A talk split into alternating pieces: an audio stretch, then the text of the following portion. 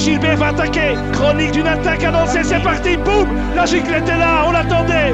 Dévoltage par les bicyclettes. Nelson Oliveira et Portugais gagnant. Julien Philippe qui porte son accélération maintenant tout près du sommet. Il est sorti, il est sorti, il est parti, Julien Philippe. Bienvenue dans Répète Show, le podcast qui attaque. Le 108e Tour de France vient de se terminer, l'occasion de revenir sur l'épreuve. La victoire de Tadej Pogacar au classement général, sa deuxième en deux ans. Les quatre victoires d'étape de Mark Cavendish, son comeback et son maillot vert, le deuxième dix ans après. Les victoires d'étape de Wout van Aert, de Matej Rich, les Français, tout ça avec un top flop. C'est parti.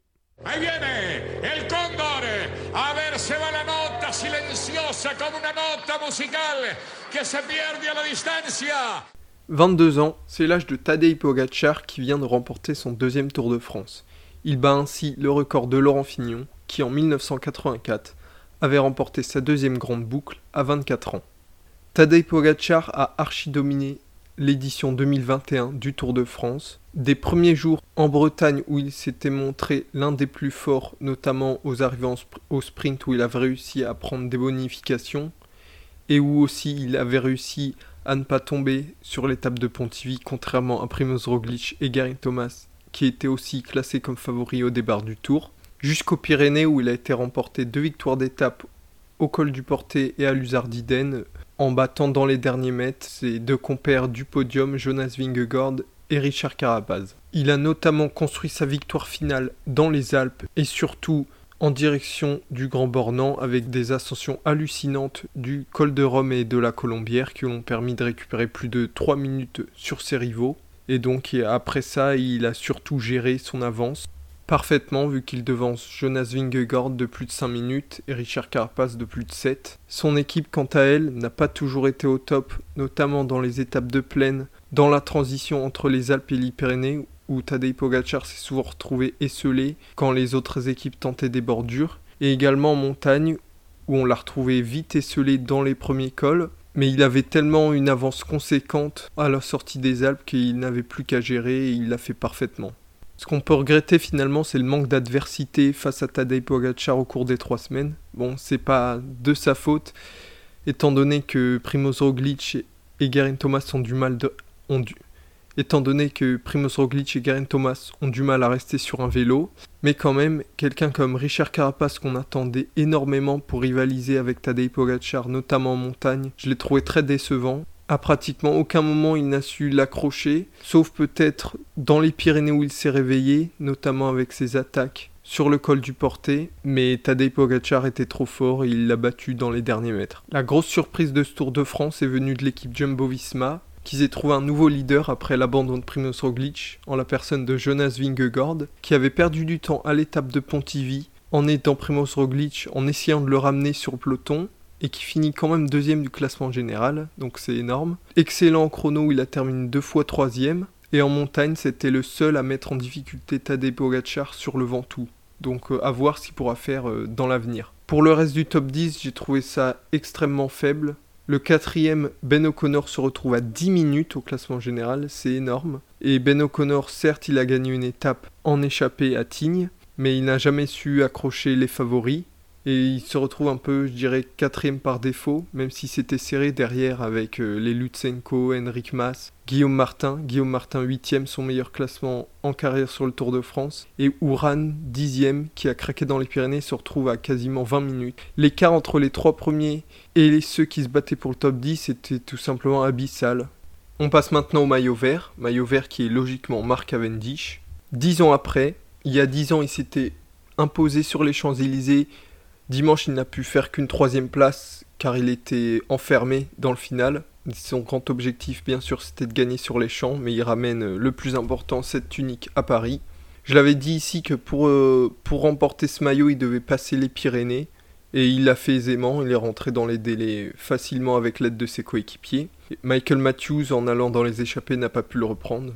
Mark Cavendish finit donc ce Tour de France avec 4 victoires d'étape. Il a égalé euh, le record justement d'Eddie Merckx, qu'il aurait pu battre à Libourne et aux Champs-Élysées, mais il n'a pas pu le faire. Donc la grande question c'est euh, va-t-il revenir l'année prochaine pour cette 35e victoire d'étape? Il l'a dit qu'il voudrait continuer avec la formation de Kenin Quick Step. Forcément, quand on est dans cette équipe, c'est plus facile de jouer les victoires d'étape au sprint. Maintenant, faudra savoir euh, qui ils emmèneront au sprint l'année prochaine. Auront-ils une recrue? Est-ce que Fabio Jacobsen euh, sera, sera mieux l'année prochaine? Est-ce que David De Ballerini s'affirmera encore plus euh, comme un des meilleurs sprinteurs du monde? C'est la question. Ou sinon, on peut se demander si Mark Cavendish irait dans une, dans une équipe inférieure à la de Koenig pour être sûr de faire le tour et donc avoir une chance de décrocher cette 35e victoire. Cette année, s'il avait décroché euh, la 35e victoire sur les champs en plus, on aurait pu imaginer qu'il prenne sa retraite euh, sur un coup d'éclat, un dernier coup d'éclat. Un des hommes de ce tour également, Wout van Aert, le Belge, qui a réussi l'exploit de remporter une étape de montagne à Malocène avec le double Ventoux, un contre-la-montre à Saint-Émilion, et le lendemain, l'étape des Champs-Élysées au sprint, donc un exploit qui n'avait pas été réalisé depuis des dizaines d'années, je dirais, donc euh, incroyable. Et pourtant, son Tour de France n'était pas très bien parti, avec les deux premières étapes en Bretagne qui étaient à son avantage et où il n'avait pas pu gagner, ni même euh, bien exister. Donc, euh, Tour de France très réussi pour lui. Maintenant, il va se tourner sur ses derniers objectifs de la saison, qui seront les championnats du monde en Belgique, et une semaine plus tard, je crois, Paris-Roubaix. Ce Tour de France a fait la part belle aux baroudeurs, puisqu'on retrouve également avec deux victoires d'étape Matej Moric, qui s'impose dans deux des étapes les plus longues de ce Tour de France, au Creusot, l'étape de 250 km, et à Libourne. On savait le Slovène déjà excellent baroudeur, il s'était déjà imposé sur le Giro et la Volta. Il lui manquait cette victoire d'étape sur le Tour, donc chose faite, avec deux belles victoires d'étape. Ce tour l'a fait rentrer dans une nouvelle dimension, donc maintenant il sera attendu partout où il sera, à commencer par les championnats du monde de Louvain dans deux mois, où il sera maintenant un des principaux favoris. En ce qui concerne la bataille pour le maillot à poids, finalement on a été déçu. On, s'était réjoui que pour une fois, cette année, il y aurait une vraie bataille entre Wood Van Aert, Quintana ou encore Michael Woods. Mais finalement, avec les deux victoires de Tadej Pogacar au sommet, il a pris deux fois 40 points dans les Pyrénées, donc il s'en sort pour la deuxième année d'affilée avec ce maillot. Donc euh, ça met en, lumière qu'il faut clairement un changement de barème pour ce classement du maillot à poids. Ce barème avait été revu il y a 5-6 ans, je crois, pour faire euh, la part belle aux vrais grimpeurs. Mais au final, on s'aperçoit qu'en fin de tour, les leaders qui jouent les victoires d'étape peuvent nettement s'en sortir avec ce maillot. Bah, la preuve avec Tadej Pogacar ces deux dernières années. Egan Bernal en 2019 ne l'avait pas ramené, mais il était en position de le faire sur l'étape de Val Thorens. Donc euh, clairement, il faut un nouveau barème quand on voit euh, qu'en début de tour, les côtes de 4 catégorie rapportent que 1 point. C'est triste, les côtes de 3 catégorie 2 points. Et quand on arrive dans les Alpes, le premier à ce classement n'a même pas 10 points, c'est complètement ridicule. Et donc euh, aussi ça pourrait décourager justement les baroudeurs d'aller dans les échappées, sachant que ce maillot serait pratiquement acquis par un, des leaders du classement général à la fin du tour. Passons maintenant au gros dossier sur les Français. Alors, le bilan c'est une seule victoire d'étape le premier jour avec Julien Lafilippe, une huitième place au classement général avec Guillaume Martin qui à un instant était, était deuxième grâce à une échappée, le super combatif pour Franck Bonamour qui a été la révélation française de Sour vraiment. Et sinon, ça reste des podiums d'étape, notamment en début de tour avec Nasser Boigny sur les sprints, qui a par la suite abandonné, qui a par la suite abandonné dans les Pyrénées. Les autres euh, coureurs français décevants, Arnaud Desmar, qui n'a fait qu'une quatrième place à Châteauroux et hors dans les Alpes. Brian Cocard hors délai dans les Alpes euh, qui avait subi une chute en début de tour. Christophe Laporte, une deuxième place à Libourne. Et c'est à peu près tout dans les sprints. Il n'a fait qu'un top 10, je crois. Voilà, c'est très décevant. David Godu, finalement, on se retrouve un peu déçu. Il jouait une place au classement général, mais on s'est aperçu qu'il ne jouait pas un top 5. Il a été malade sur l'étape du Ventoux qui lui a fait perdre toute chance d'aller briller dans ce classement. Il finit 11e au final grâce à des échappées dans les Pyrénées. Une belle quatrième place au col du Porté qui montre qui s'améliorait en fin de tour. Et on est globalement déçu.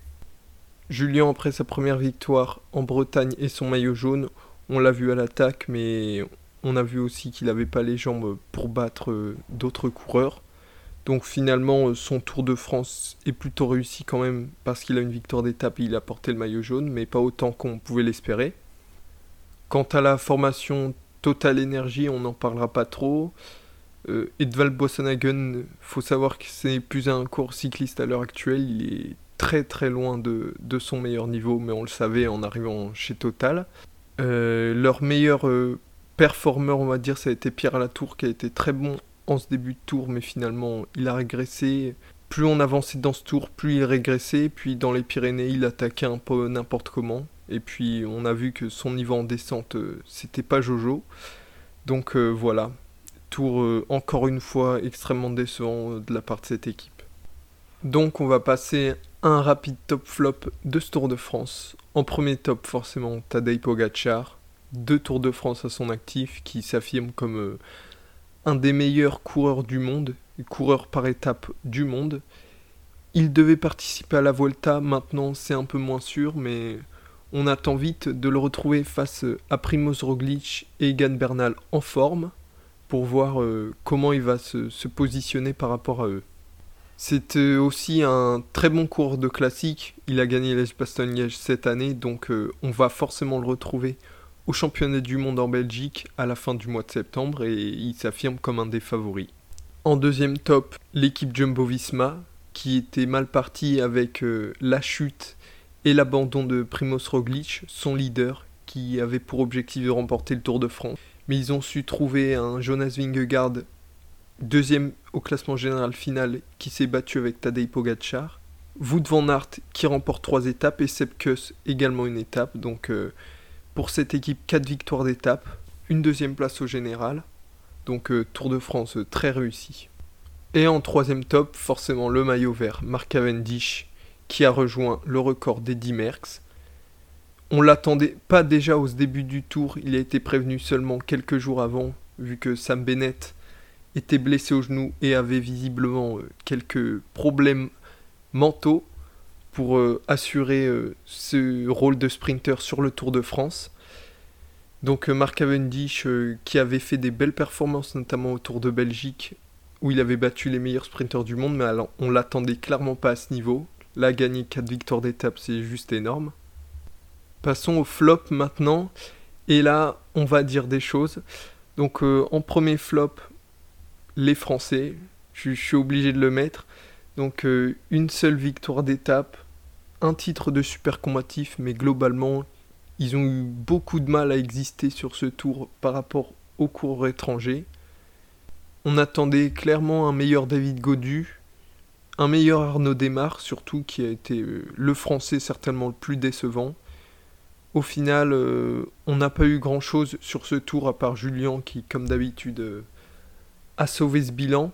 Et du coup, on espère qu'ils vont rapidement euh, se remettre en forme et puis reperformer dès l'année prochaine. Également en flop, euh, la descente de police euh, de la 17e étape dans l'hôtel de la Bahrain Victorious. Pas un flop dans le sens c'est pas bien, mais justement c'est une bonne chose qu'il y ait encore ça, parce que pour ceux qui en doutent, oui, il y a encore du dopage dans le vélo, et donc c'est important qu'il y ait qui est un événement comme ça, mais flop euh, dans le sens où ça vient un peu ternir euh, l'image de ce Tour de France, même si certains diront que beaucoup de performances sportives de ce Tour la ternissent beaucoup plus. En dernier flop, j'ai mis la retransmission télé, oui, chose rare sur le Tour de France. On se plaignait beaucoup des images du dernier Giro qui n'arrivaient pas à, retransmettre à cause notamment de la pluie et des conditions météo. Mais là, euh, grand soleil, et puis euh, on filmait pas les bonnes choses. Quand il y avait des attaques des favoris du classement général, on filmait les échappées. On filmait pas la course où elle devait être. On passait trois heures euh, sur des gens où on s'en fichait un peu. Voilà, c'était très décevant. Sans parler des coupures pub euh, de France Télévisions, les bascules catastrophiques. Voilà, c'était un, un énorme flop de ce Tour de France. Même si c'est vrai, il y a pire. J'aurais pu mettre d'autres flops, également j'aurais pu mettre d'autres tops, mais euh, j'ai choisi de sélectionner les plus importants.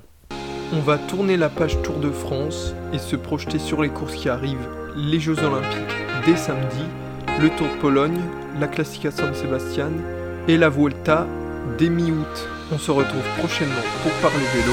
Ciao ciao